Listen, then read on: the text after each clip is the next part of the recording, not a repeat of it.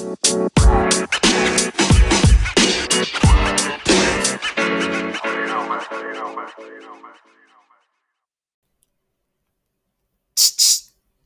vos, vení, escucha.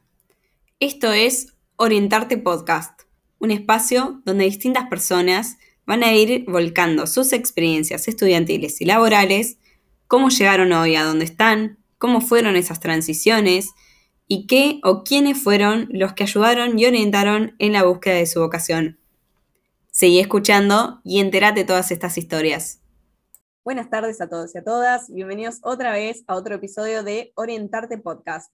El día de hoy estamos con Lucas de Matei. ¿Cómo andas, Lu? ¿Todo bien? Muy bien, Melu. ¿Y vos? Bien, todo bien. ¿No querés contarle un poco a los oyentes quién sos, cuántos años tenés y en qué estás trabajando hoy? Tengo 29 años. Estudié el profesorado y la licenciatura en filosofía en la Universidad Católica Argentina, la UCA, y me recibí hace unos 5 o 6 años. ¿Siempre te viste haciendo filosofía o de chico qué querías hacer cuando fueras grande? No, fue una decisión bastante precipitada hacia los últimos meses del último año del colegio y a raíz de una oportunidad que se me dio, una oportunidad arancelaria, cada para estudiar ahí. Viendo la oferta académica de la universidad, elegí esa opción, que fue filosofía. De muy chico no tenía muy claro, y, pero una opción que tuve muy cerca, dos opciones en realidad, fueron psicología y arquitectura. Tuvo muy peleada la decisión, no, no sé si fui del todo consciente al elegirlo, al elegirla, y bueno, surgió esa y hoy estoy muy contento. ¿Y tenías alguien en la familia o algún amigo que estudiara filosofía, alguien que te pueda llegar a, no digo a inducir, pero sí a aconsejar? Mi madre, sí, sí, pero no contra lo que uno podría imaginar, no, no tuve una influencia muy clara porque hasta bien entrada mi adolescencia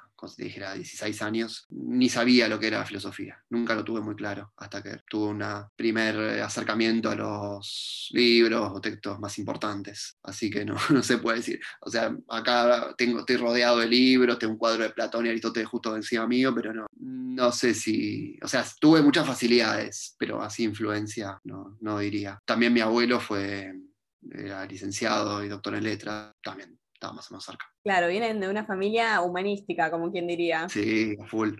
¿Y de parte de tu papá? No, él es ingeniero. Muy bien, buen complemento.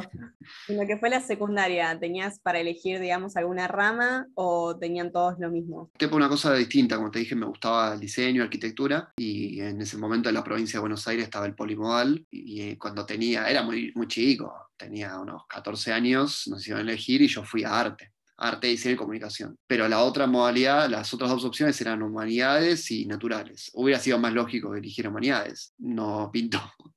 Y una esa elección del polimodal me vino muy bien porque aprendí muchísimo de arte, de historia del arte, diseño, dibujo técnico. Son herramientas que al día de hoy, no profesionalmente, pero sí las tengo muy presente a la hora de dar clase. Uso muchísimo el arte. Entonces esa todo lo que vi en el colegio, tuve muchísimo de arte eh, explicado en un nivel muy serio. Entonces lo sigo usando y tuve una formación excelente en ese sentido. Filosóficamente hablando, no, recién en la universidad, entre un nivel más, más serio. Con el tema de la elección de la facultad, ¿cómo elegiste la UCA o habías visto otro tipo de programas o comparado con otras universidades? Yo elegí la UCA principalmente porque el colegio tenía una, una subvención económica, una beca, entonces eso, bueno, movilizó mucho la, la, elección en ese sentido. Ahora, para elegir filosofía, ¿qué universidad elegí concretamente? Bueno, pesan muchos factores, hay muchas, eh, sobre todo de las universidades confesionales, hablo del cristianismo, las universidades de orientación cristiana, la UCA, la UNSTA, en su momento está el Colegio Máximo, que está emparentada con lo que hoy es la Universidad del Salvador. Hay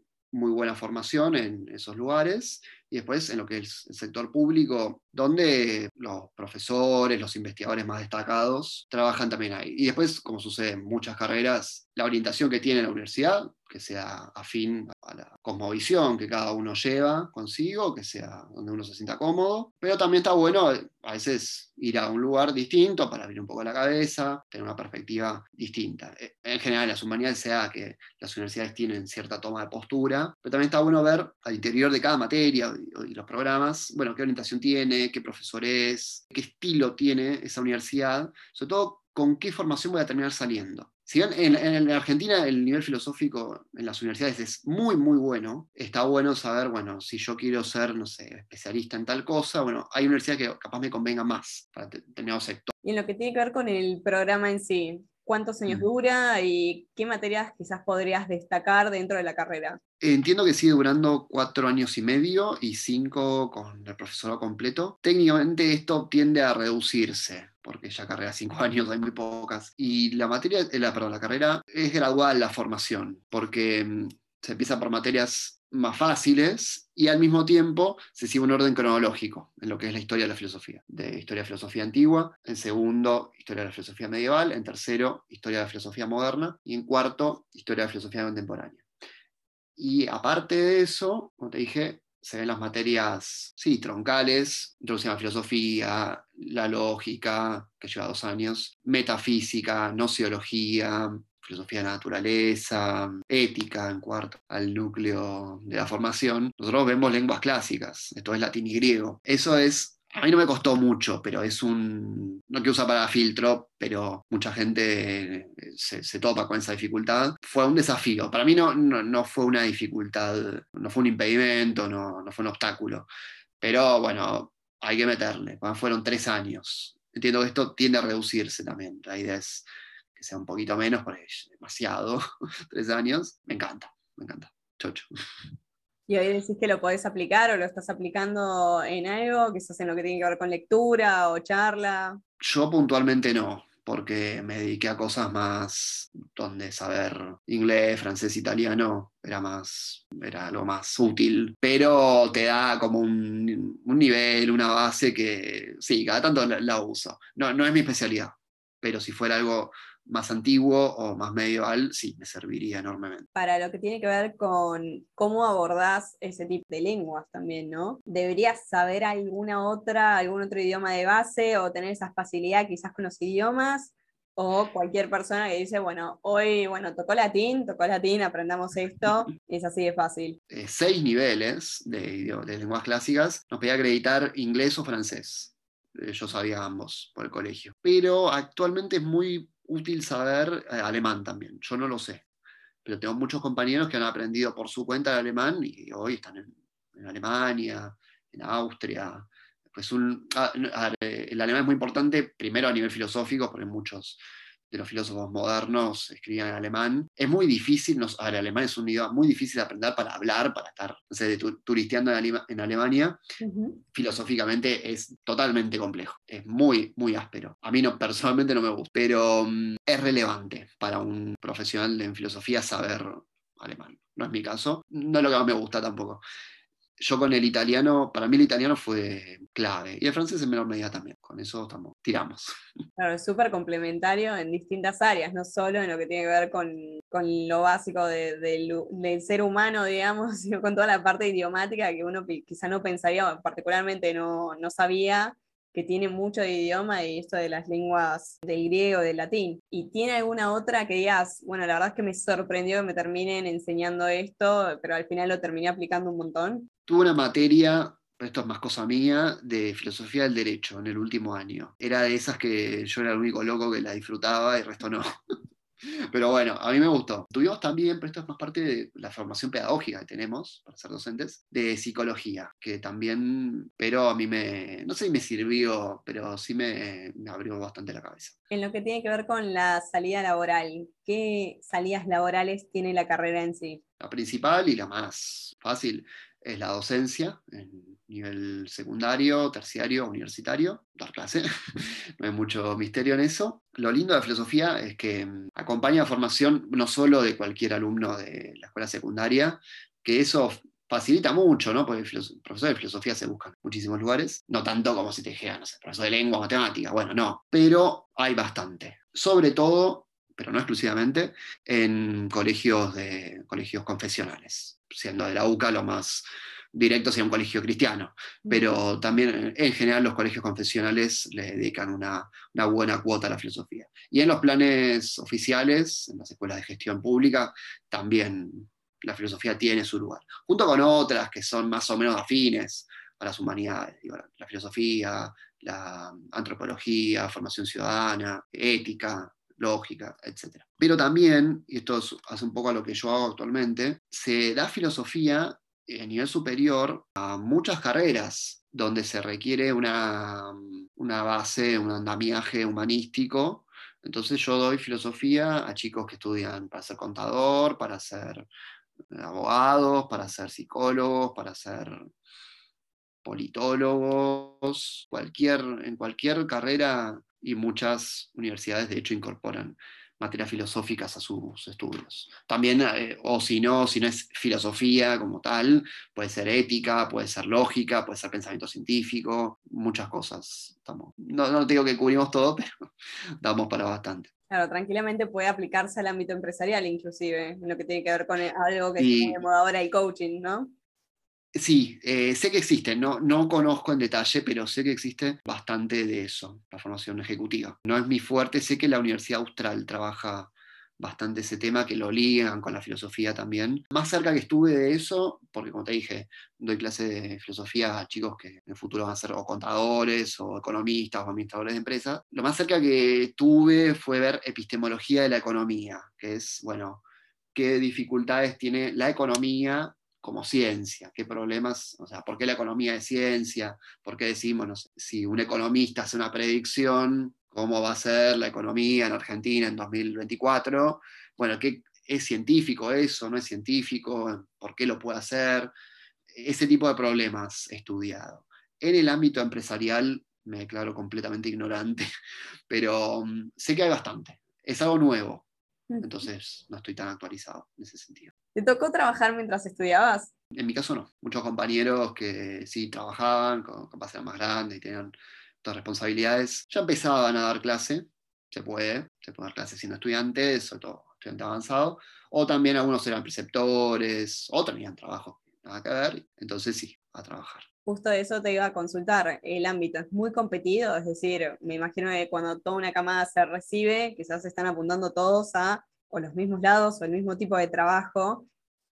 ¿Qué tan difícil es insertarse en ese mundo laboral? Y si, por ejemplo, hay otras carreras que quizás es un poco más fácil con el tema de los contactos, o la formación que hayas tenido, o el promedio que hayas tenido. ¿Qué te diferencia? Tenemos la ventaja de que somos pocos.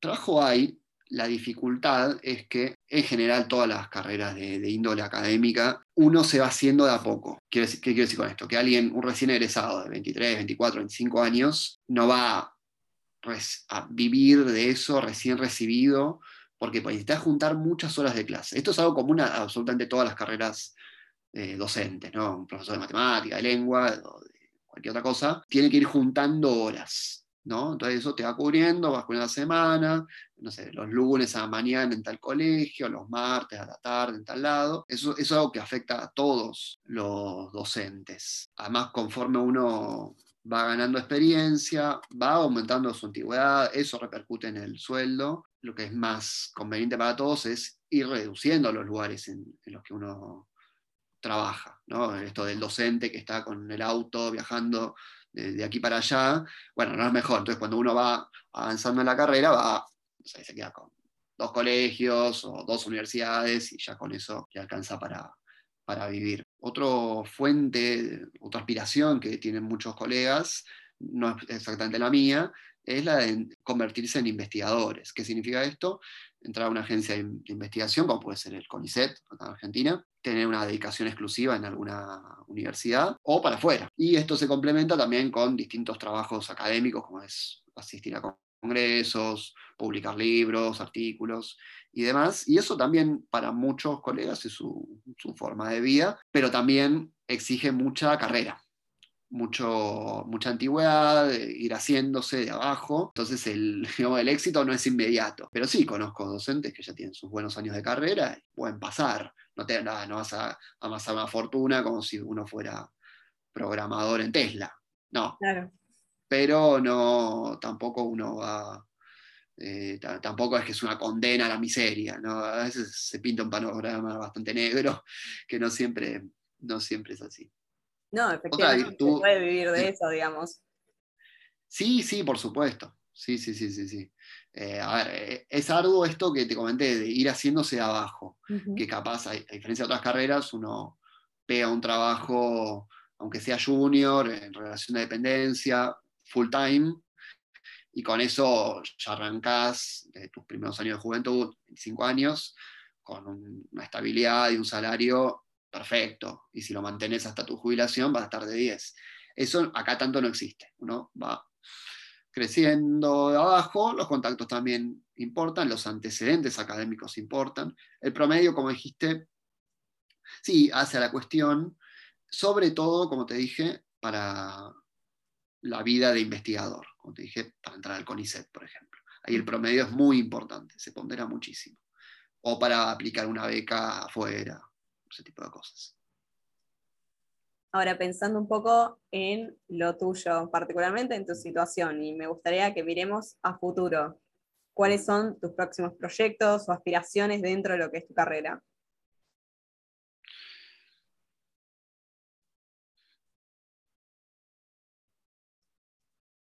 Dije que te iba a agarrar Dije que uno va creciendo de a poco. Yo ya hice mi tesis de licenciatura de un tema que en su momento me gustaba muchísimo, que es la filosofía italiana. Em, y en general uno va especializándose en eso. Lo, lo, esperable en este contexto es que uno profundice en algo, que sea bueno en algo y que no salga de eso.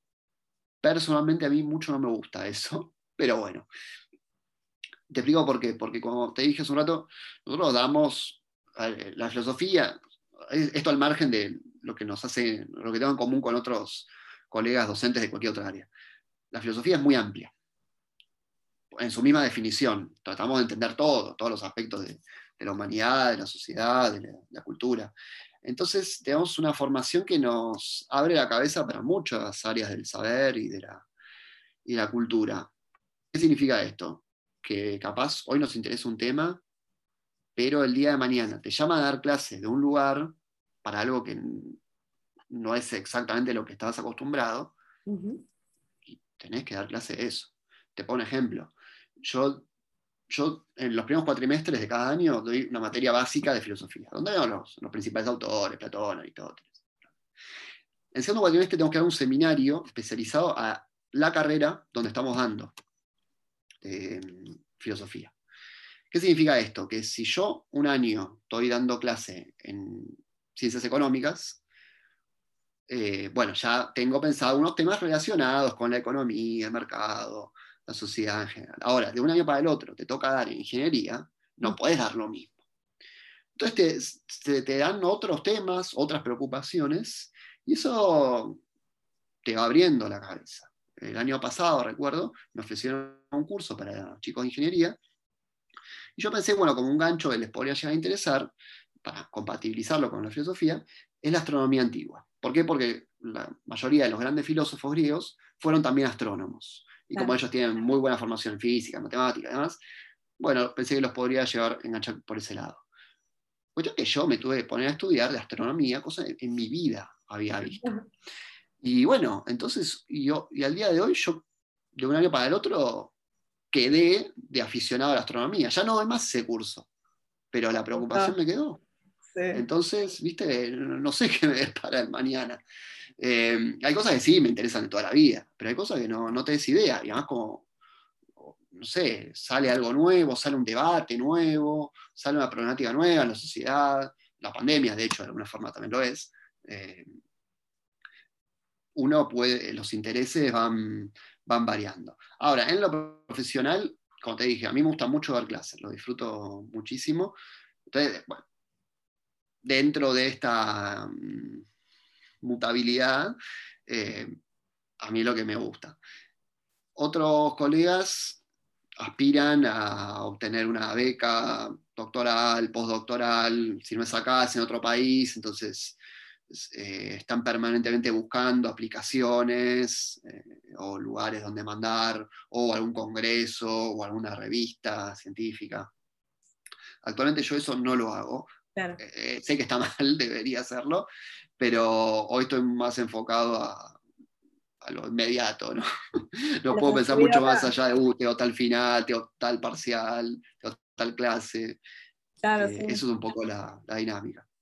No, pero está bien porque estás enfocado un poco como, un carpe diem, ¿no? Enfocado en lo que estás haciendo hoy, disfrutar el hoy y decir, bueno, la vida misma me va a presentar temas nuevos de los cuales aprender, que después los aplicás o no, pero te queda. Sí, tal cual. Yo soy un... esto no es lo, normal y quizás nuestros oyentes no, no deberían seguir mi camino, pero lo normal es que uno continúe lo que hizo en su tesis de licenciatura. Eh, yo te diría, lo que yo estudié para mi tesis de licenciatura, si era amé ese tema y me encantaría seguir leyendo y todo, no sé si haría un doctorado en base a eso. Claro. Eh, yo soy más de abrir, abrir y abrir, cuando uno tiene que en realidad cerrar y cerrar. Pero bueno, eh, tenemos, los filósofos tenemos una mente muy inquieta, así que nos, nos juega un poco en contra. Y ahora hacia el atrás, digamos, hacia el pasado. ¿qué le dirías a tu yo adolescente que estaba ahí indeciso, buscando y viendo qué hacer a futuro? No sé si le diría que estudie otra cosa. No, realmente no, como te dije, eh, no sé, me gusta la psicología. ¿Me sigue gustando? Sí. ¿Estudiaría eso hoy? No. Capaz que no.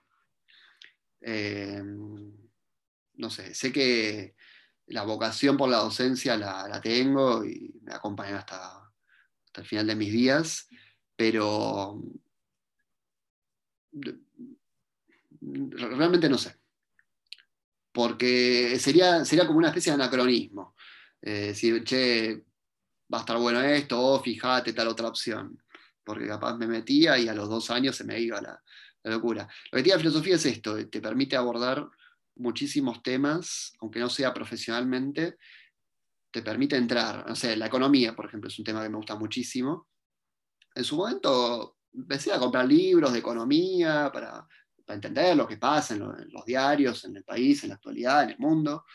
Eh, pero yo no sé si me veo de licenciado en economía. ¿Por qué? Porque ¿qué hace un licenciado en economía? Está en un banco, está en una empresa, yo de gerente de una multinacional no, no, me veo, no, no me interesa.